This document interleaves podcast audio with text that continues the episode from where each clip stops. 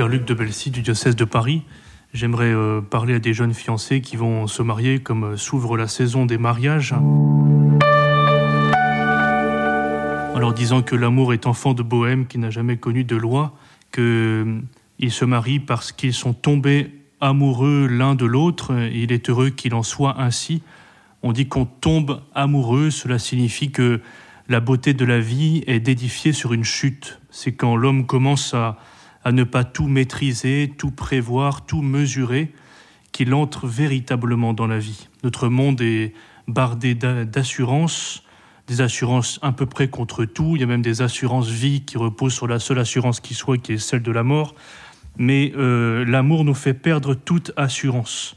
Pour se marier, à moins d'un mariage arrangé, ce qui n'est en général plus trop le cas, même s'il peut toujours y avoir des exceptions, euh, il faut avoir accueilli comme une grâce l'imprévu d'une rencontre qui nous ouvre à la saveur de vivre.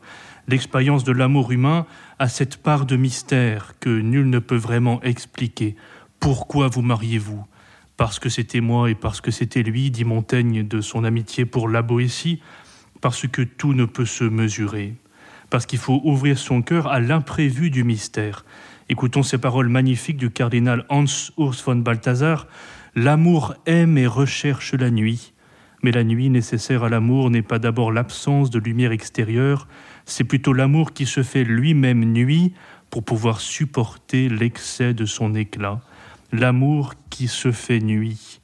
J'aime contempler ces tableaux impressionnistes de Pissarro, Lemaître, Monet, où tout se confond dans le sentiment d'un même mystère, le ciel et la terre, le soleil et la mer, rien n'est si précis, rien n'est si figé, où commence le ciel, où s'arrête la terre, où commence la liberté de l'un, où s'arrête la liberté de l'autre, où commence l'œuvre de Dieu et le travail de l'homme, où se croise et se décroise le chemin des cœurs. Oui, je pense à vous deux fiancés qui bientôt ne ferez plus qu'un. Je pense à cette beauté de la fiancée qui rentre toujours si belle, enveloppée du voile qui signifie sa virginité, mais peut-être que si l'on a perdu, on peut toujours retrouver celle du cœur, et qui signifie aussi le mystère de la rencontre. Voilà pourquoi le fiancé dévoile sa fiancée pour s'ouvrir à sa beauté, pour contempler la chair de sa chair et l'eau de, mes eaux, comme le dit Adam en rencontrant Ève.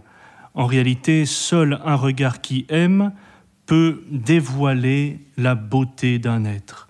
Pourquoi voulez-vous vous marier? Vous ne le savez pas trop, je ne sais pas non plus pourquoi je suis devenu prêtre, mais les grands amours ne se payent pas de mots, ils ne se justifient pas. Celui qui veut acheter l'amour, dit le cantique des cantiques, ne recueillera que mépris. Là où l'argent précède, dit Shakespeare, toutes les portes s'ouvrent. Une porte pourtant essentielle ne s'ouvre pas, c'est la porte du cœur, c'est la porte de l'amour. Car l'amour ne prend personne, car l'amour accueille et reçoit pour pouvoir se donner. Je te reçois comme époux et comme épouse, et je me donne à toi pour t'aimer fidèlement dans le bonheur et dans les épreuves tout au long de notre vie. L'amour allie la fugacité de l'impression, du sentiment, le mystère du cœur à l'engagement de la volonté. C'est pour cela que si l'amour est enfant de Bohème qui n'a jamais connu de loi, il est aussi, dit Saint Jean-Paul II, engagement et responsabilité. On est responsable pour toujours de celui qu'on aime. Tu es responsable pour toujours de ta rose, dit Antoine de Saint-Exupéry dans Le Petit Prince, responsable pour toujours de celle à qui tu donnes ta vie pour pouvoir, dans le surcroît de cet amour, donner la vie.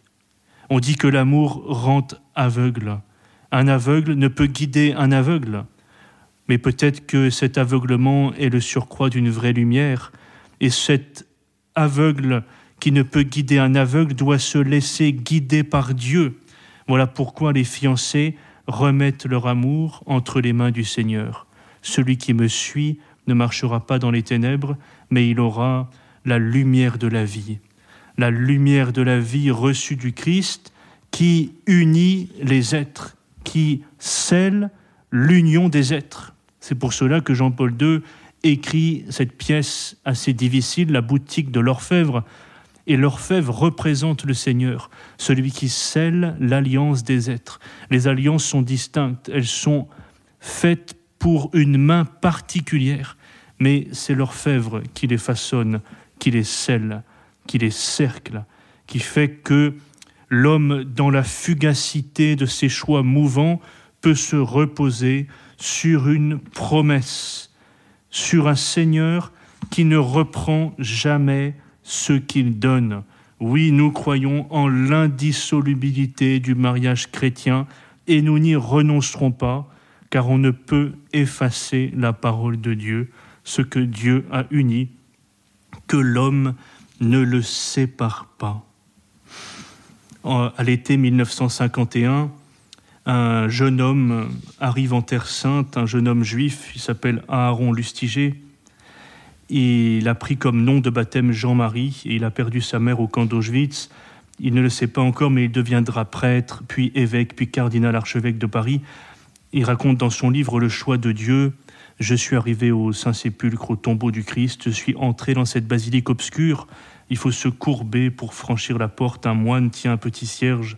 Il faisait très chaud.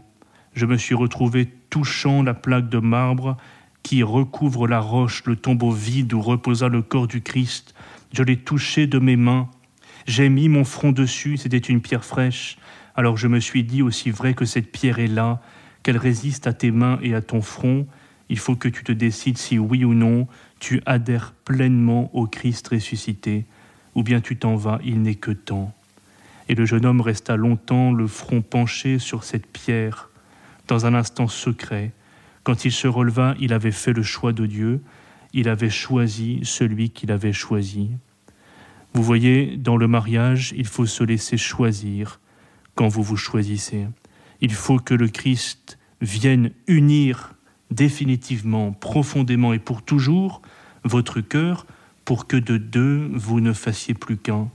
Voilà pourquoi s'aimer, ce n'est pas se regarder l'un l'autre, mais marcher ensemble vers la même direction. Et cette direction, c'est le Christ ressuscité des morts. Je vous lis cette belle parole du Père Jérôme, le moine de Séphon, qui a participé du renouveau de l'abbaye de Séphon il écrit Il n'est pas difficile de dire je t'aime. La difficulté commence lorsqu'on dit pour toujours, et surtout lorsqu'il s'agira de le réaliser, car toujours dure longtemps. Il indique la fidélité à recevoir et à donner chaque jour de notre vie, et toujours dure longtemps signifie aussi que toujours, le seul qui puisse exaucer notre désir de toujours, c'est le Christ ressuscité des morts. En lui, l'amour demeure à jamais. Jésus, dit Jean-Sébastien Bach, que ma joie demeure, ou plutôt Jésus demeure ma joie, que votre joie demeure éternellement, car elle est fondée sur le rocher où le Christ est mort, où le Christ est ressuscité, lui qui ne reprend jamais ce qu'il donne.